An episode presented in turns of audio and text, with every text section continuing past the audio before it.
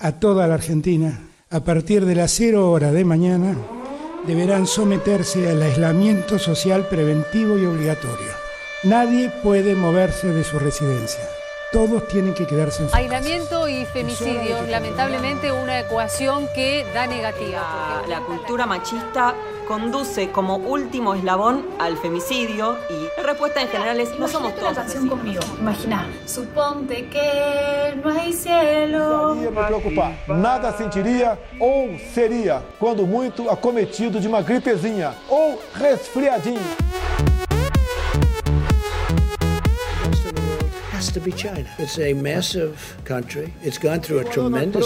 Eres un miserable Donald Trump. Él actúa como un, no solo como un cowboy, racista, supremacista. El desafío de evitar algo que para mí es mucho más peligroso que el coronavirus, que es el populismo. Realmente el populismo eh, hecho un cacerolazo pidiendo que los políticos se bajen el sueldo.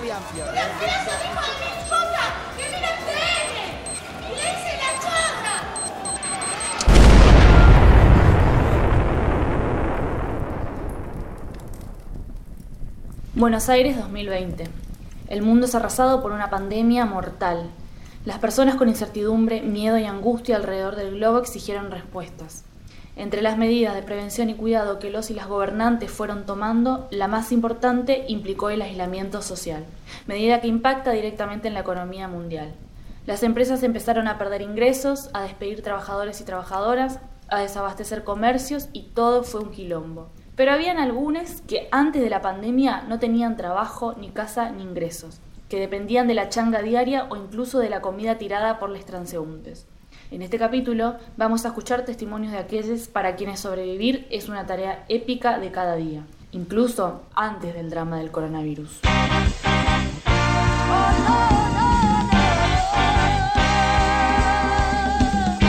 Estrategias colectivas para el fin del mundo. Soy de acá y los domingos me gusta. Pronto llegará el día de mi suerte. Por esto de la cuarentena nos arruinó todo. De trabajo, todo. Que ha cambiado es que no tengo trabajo tampoco, que sobrevivo porque mis hijos me están manteniendo, porque no puedo volver todavía para nada. Si no hubiese volvido y estoy estudiando desde allá, porque es lo mismo que estudiar. Pero Trabaja en la feria de San Telmo, ¿viste? pero ahora con el tema de que, de que vino la cuarentena, nos quedamos sin laburo y sin nada. ¿Y quién me paga la plata? ¿De dónde saco plata si no vendo la diaria? ¿A quién le vendo? y estoy segura que mi suerte llegará. Sí, ya no hay trabajo, ya no hay nada. Yo estaba laborando en un, en un depósito y ahora está todo cerrado, el de los cartoneros hasta diciembre. En la calle estoy hace dos semanas. Desde que empezó esto, desde que empezó esto, pues yo tenía un problema, una cuenta que pagaba y en mi casa ahí te, me quedé sin laburo, sin todo y, y ahí me tuve que venir acá. Es que la cuarentena nos ha aislado un poco unos de otros, porque nos tenemos que mantener todos en casa. Y bueno, y ha afectado la economía, porque la gente no puede salir a trabajar, no puede, el que tiene un trabajo fijo, bueno, tiene un sueldo, pero el que no tiene un trabajo fijo, se le hace difícil para la comida, para pagar alquiler, para sus gastos, pues. No, yo no iba a comedores, yo eh, trabajaba en una señora por horas, pero ya no trabajo porque no se puede uno manejar. Y ya eso, yo, yo daba de comer a mis hijos, así que yo no iba a comedores. Por la situación en la que estamos, yo voy ahora a comedores a retirar, si no, no. Desde comenzó la, la cuarentena. Lo que pasa es que el hijo de la señora le dio fiebre, entonces ella tuvo temor, hizo todos los estudios, le salió negativo, pero no quería que entre nadie ni que salga nadie. Yo trabajo en negro ahí. Ando en la calle, de acá para allá, voy a comer un comedor, a uno, a otro. A este lo conocí el lunes, en el que, en el que están ustedes. Y está muy bueno porque eso nos ayuda a mucha gente que, que tenemos para vivir en un hogar o en, en la calle o en un hotel y no tenemos para comer, ¿viste? Esto nos ayuda mucho porque trabajo no tenemos, vivimos de planes de gobierno, prácticamente no nos alcanza. No, nosotros llegamos aquí, bueno, los veintipico de, de febrero.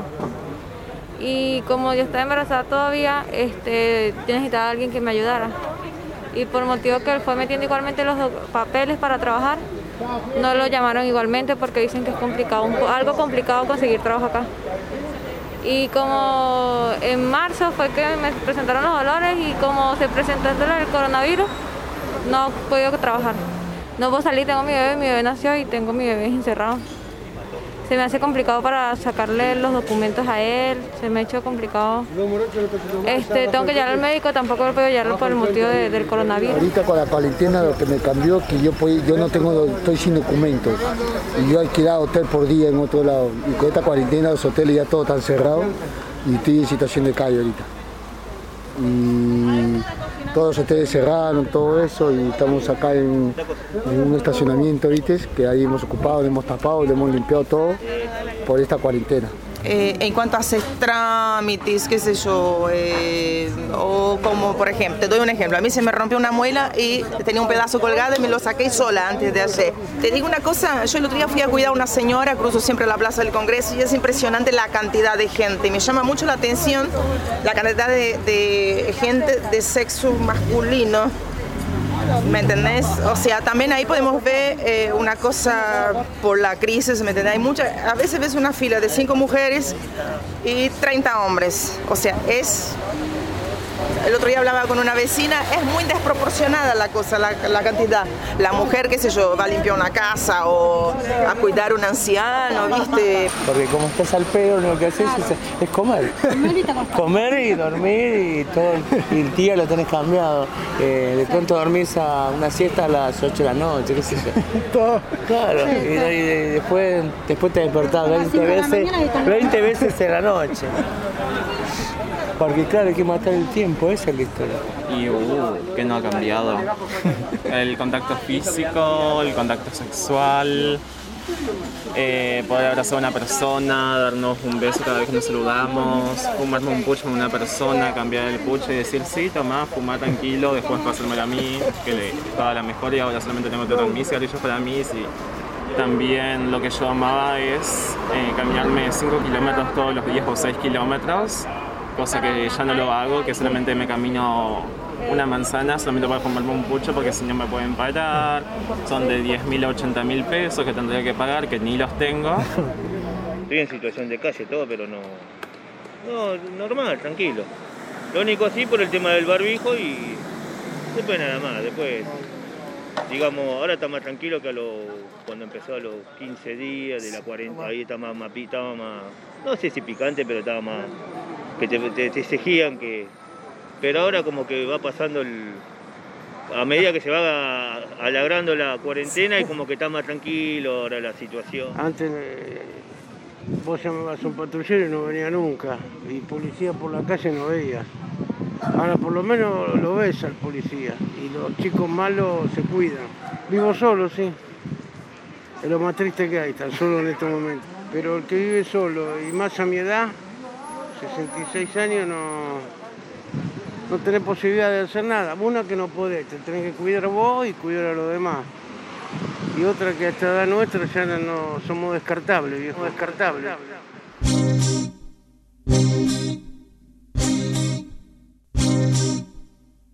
Avenida Independencia, Piedras, General Horno, Doctor Enrique Finoquieto, Avenida Caseros y Avenida Entre Ríos.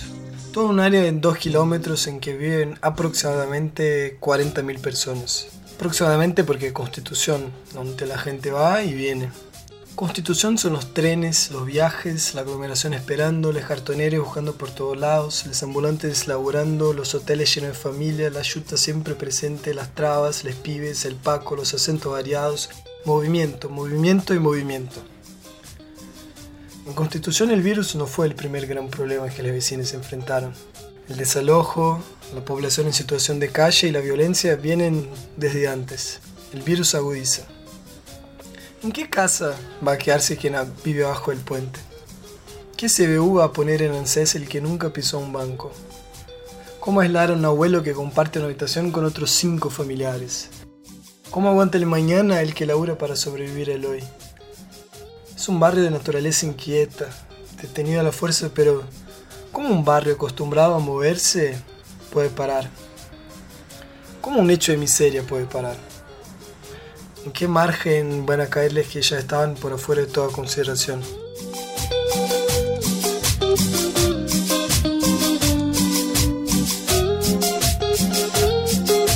Constitución sí paro, pero yo soy de más de San Cristóbal, pero Constitución es el que tiene mucho cuidado con Constitución, porque un, solamente un infectado va a infectar todo porque hay mucha situación de calle.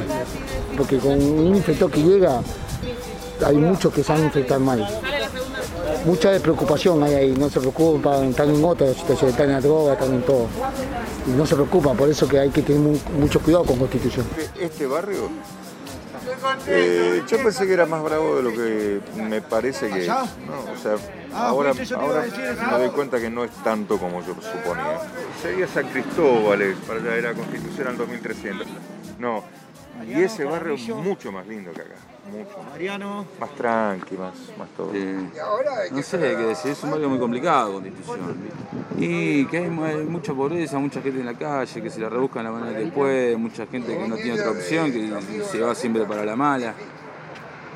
Como creo que pasa como en todas la- las zonas que hay, viste, eh, estaciones de trenes, que se acumula todo, todas las realidades juntas, ¿no?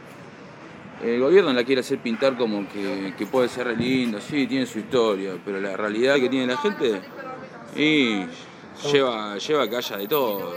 En Constitución, puede, en un día normal, eh, sin cuarentena, en cinco minutos, pasa lo peor. Y no lo viste. Yo me acuerdo estar caminando cruzando el puente de atrás de Constitución un día y escuchar disparos y un pibe corriendo, con, agarrándose el pecho y con dos canas corriendo atrás. Y yo venía viva la pepa del secundario. Sacando a la gente, a mí nunca me gustó. Pero bueno, yo qué sé, es parte de- como parte de lo cotidiano, es como que hasta le tomás sabor. Yo soy de acá y los domingos me gusta. Eh, pasando de San Juan para de San Juan para Constitución para atrás Barraca es como una zona antes era media picante pero bueno pero está tranquilo la situación qué sé yo No. yo alguna vez he cartoneo y vengo a vender con mis amigos acá de noche que hay al depósito y veo que la situación está tranquila no, no rompe los huevos la policía qué sé yo, no. por lo menos por lo que yo veo después hay gente durmiendo bajo el puente todo eso y no veo que no lo jode, lo único que no quiere es el amontonamiento de gente y el tema de barbijo y todas esas cosas. Yo en el barrio tengo seis años tengo acá. Yo antes vivía por este lado, pero después me fui, me fui a otro lado y volví de nuevo. Pero siempre fue un barrio tranquilo, puedo andar de noche como cualquier ser humano andar a la calle no, no pasa nada. Tengo mi hijo y soy viudo. Murió mi señora hace cuatro años. Y vivimos los dos solos y estamos ¿no? Y en la cuarentena pues digo, me paga la, habi- la habitación el gobierno y, y vengo a buscar comida acá y con eso me, me estoy moviendo, si no, eh, mi hijo 14 años, pero sí, hace las cosas, limpiamos, todo. Siempre fue complicado. Hace tres años que vivo en la calle Cochabamba. Mucha gente en la calle. Y es complicado porque, ¿cómo se llama? Por la misma situación. Este, envidia, ambición, maldad. Mucha desigualdad. mucha- Y más para el que. Yo soy soltero. Más el que tiene hijos, más complicado. Yo tengo tres hijos en casa y es todo un tema con los chicos, la tarea, ponernos al día, eh, aparte que comen a cada rato, Claro. es peor. que Todo el mundo come, no únicamente los No, chicos. pero los chicos Todos, todos comemos, el doble. Es muy inseguro. Y porque hay mucho, mucha droga. Mucha droga. Después de las 6, 7 de la tarde, ahora no porque estamos todos adentro, pero lo- los días normales es muy jodido. Después de las 7 no salgas. Si te quedaste sin pan, comes sin pan. A mí dos veces me salí del supermercado y me robaron la bolsa. No, acá hace 7 meses que estoy. Siete Yo meses. estaba en Palermo antes. Pero acá es un barrio muy jodido. Vivo en Constitución, sí. Bueno, en realidad es este. ¿Cómo se llama? Uy, me olvidé. San Cristóbal. Pero bueno, está pegado a Constitución. Ahí creo que va a tener un poco de cuidado, porque está medio picante ahora según la situación. Así que. Hay que tener un poco de cuidado nomás, pero no es feo barrio. Y ya no, ya viene cambiando hace años, ya pasó esto, se vino un poco abajo el barrio, porque antes no era así, era otra- otro nivel, era, qué sé yo, y es diferente. Ahora está muy, muy abandonado, está muy abandonado eso, muchas casas tomadas, mucha gente que no es de acá que están habitando. Antes era- éramos nosotros, se trabajaba de otra manera, estaba limpio el lugar. Ahora se encuentra, está muy abandonado, mucha, mucha gente sin laburo, así que estamos, estamos todos en eso. Está todo pasando mal, está mal momento, digamos. Y bueno, aguantando ahí, este, sin laburo y viniendo a estos sectores, a los comedores. Pero bueno, por lo menos tengo techo, eso es lo que me salva.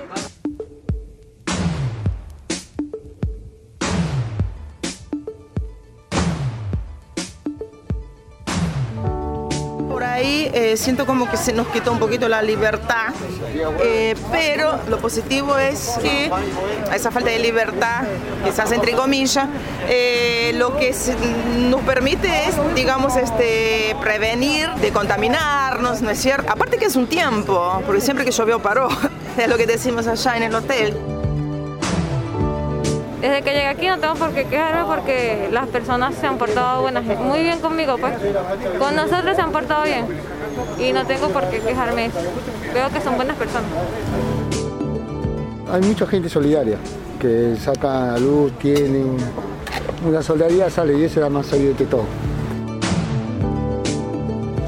Me siento contenta, a pesar de esta situación en que estamos viviendo, pero yo estoy llegando aquí a este país y me han tratado, me han tratado muy bien.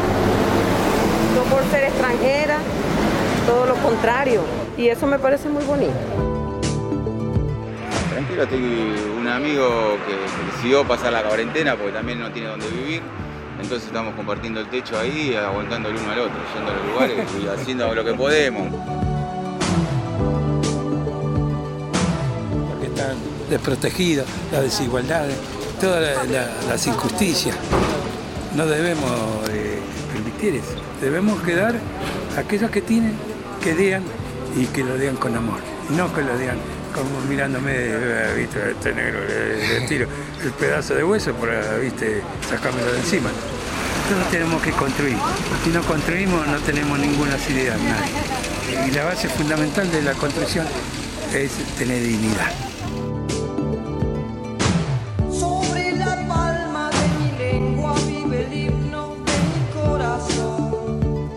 Este es un contenido de FM La Caterva. En la producción, Guillermo de Brito Almeida y Virginia Toñola. Colaboraron Nicolás Abraham, Facundo Cifeli, Jorge, Josefina, Rita, Andreina, Messi y todos los vecinos de Constitución que prefirieron brindar testimonio anónimo. ¿Qué querés que diga? Yo no sé cómo estará saliendo esto, pero bueno, es la primera vez que tomo registro